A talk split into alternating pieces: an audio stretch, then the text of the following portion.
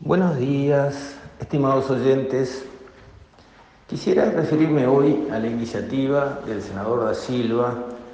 de presentar un proyecto de ley para prohibir la importación y el consumo en el Uruguay de carnes artificiales, de carnes de laboratorio o como se las quiera llamar.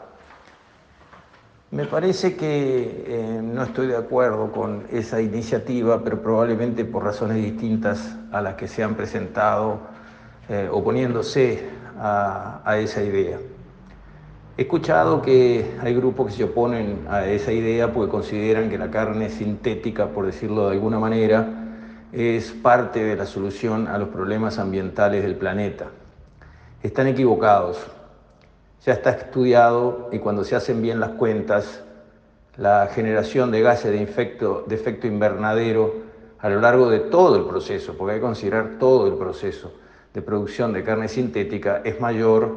que lo que produce el sistema de producción de carne pastoril, que en realidad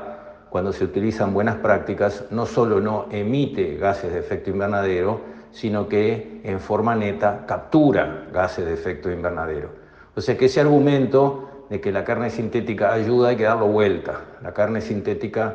ayuda sí a agravar el problema eh, del calentamiento global, mientras que la producción de carne a pasto corrige eh, el calentamiento global porque captura en forma neta carbono.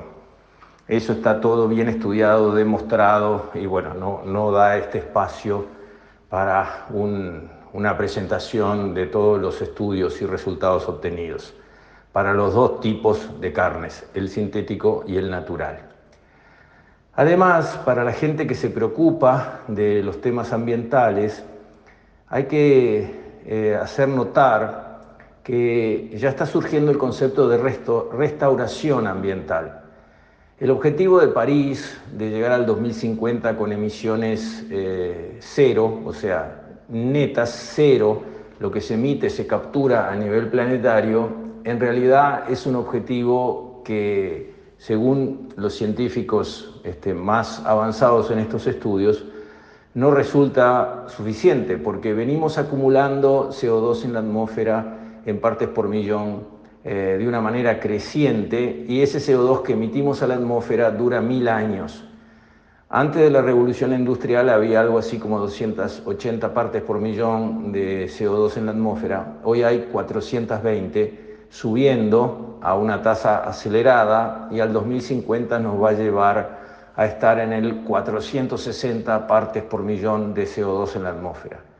Ya es demasiado y aunque no emitamos más, ese nivel va a durar mil años por delante, generando estos efectos que se han comentado de aumento de la temperatura global, lo que genera una serie de otras reacciones que a su vez alimentan el problema. Ese calentamiento, por ejemplo, derrite el agua de los polos ya hace subir el nivel de los océanos, pero eso no sería tan grave desde el punto de vista ambiental, pero sí, por ejemplo, a nivel de todo el Ártico, toda la tundra, que está lo que se llama el permafrost, o sea, suelos que quedaron congelados, allá adentro hay mucho metano, por ejemplo, y ese metano al descongelar esos suelos y esos océanos alrededor del Ártico, eh, recibir mayor temperatura, ese metano iría a la atmósfera y el metano tiene un altísimo poder de calentamiento, varias veces el correspondiente a eh, el CO2, aunque no lo que se ha dicho. Los niveles de multiplicación que hay que aplicar al metano, que se han dicho que son como 28 veces el CO2, eso no tomó en cuenta el impacto de las radiaciones de onda corta que llegan al planeta y reducen muchísimo la capacidad de calentamiento del metano de 30 a 5 veces, por ejemplo, el nivel del calentamiento del CO2. O sea, todo eso lleva a pensar que no alcanza con simplemente preocuparnos por reducir emisiones, aumentar capturas y tratar de empatar a nivel planetario. En base, por ejemplo, a la conversión de la energía, dejar las energías fósiles y avanzar a pasos acelerados hacia las energías renovables. Eso no es suficiente. Se está hablando de restauración climática, quiere decir, en vez de dejar de emitir, secuestrar de una vez rápidamente, en un par de décadas, el carbono excedentario que hemos inyectado en la atmósfera, que calculan en un trillón de toneladas de CO2. trillón a la americana, millón de millones. Eh, eso es posible, según están empezando a estudiar los científicos, con distintas herramientas. La primera es girar eh, nuestros sistemas constructivos de las casas, utilizar ladrillos, por ejemplo, que en realidad complican la atmósfera porque agarramos tierra, que es barro, y lo quemamos. Eso libera, obviamente, carbono que estaba preso en la materia orgánica del suelo, al transformarse, digamos, en, óxidos de hierro, libera eh, CO2 a la atmósfera, el proceso de producir un ladrillo. En vez de eso, ir hacia calizas, ¿eh? limestone en inglés, producidas artificialmente a través del CO2 de la atmósfera. Eso ya se está haciendo y es rentable. Entonces, desde ese punto de vista hay una forma de capturar eh, millones de toneladas de CO2 en la atmósfera para eh, traducir eso en construcción de viviendas, carreteras, puertos, etcétera, etcétera.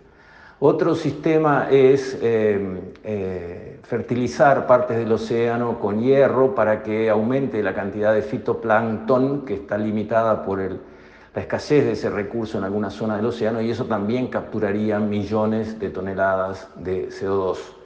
También está el tema de lo que corresponde a las eh, grandes selvas submarinas, que son más grandes y capturan más eh, carbono que las selvas terrestres y que también se pueden, eh, por los conocimientos que ya se tienen, expandir, acrecentar y hacerlas, este, digamos, capturar millones de toneladas más. Y por último, hay una forma de lanzar cloro bajo algún tipo de gas a la atmósfera, por ejemplo, los barcos que circulan por todos los océanos, que en sus calderas y, caños de liberación de los gases de, combustión de sus motores liberen eh, cloro y el cloro en la atmósfera acelera la oxidación del metano y por lo tanto reduce muy rápidamente la cantidad de metano que en la atmósfera está efectuando calentamiento. Esas cuatro formas de restauración climática están medidas, bastante estudiadas, y generarían la capacidad para la humanidad de capturar ese exceso de CO2 que está en la atmósfera eh, en unos 20 o 30 años, si se aplicaran, digamos, con, con ganas, vamos a decir así. O sea, hay todo un mundo en el tema de calentamiento global y restauración del clima y no pasa por no producir carne vacuna a pasto, eso se los puedo asegurar. Todo lo contrario, eso multiplica la biodiversidad, captura carbono en forma neta y por lo tanto eh, no es el enemigo, sino realmente una ayuda en el proceso de tener un mejor planeta. Por último, la iniciativa del punto de vista económico no me gusta porque apunta a restringir la libertad en algo que no es ilegal, digamos, que uno produzca eh, un bien por el laboratorio, mm, si pasa los permisos este, del punto de vista sanitarios, etcétera, etcétera, está restringiendo la libertad individual de hacer o de consumir lo hecho, eh, como si fuera eso una solución a los problemas eh, que tenemos por delante. Entonces, como yo soy muy afín a defender la libertad del individuo para que pueda decidir lo que quiere hacer y no coartarla, salvo en los temas penales, etcétera, etcétera, este, me parece que esa línea no, no ayuda para nada a, a lo que Uruguay tiene que hacer, que en realidad consiste en promocionar sus carnes diciendo que la verdad son carnes naturales, son carnes sanas y son carnes que ayudan a resolver el problema ambiental del planeta y no a agravarlo. Con esto, estimados oyentes, me despido. Hasta la próxima, si Dios quiere.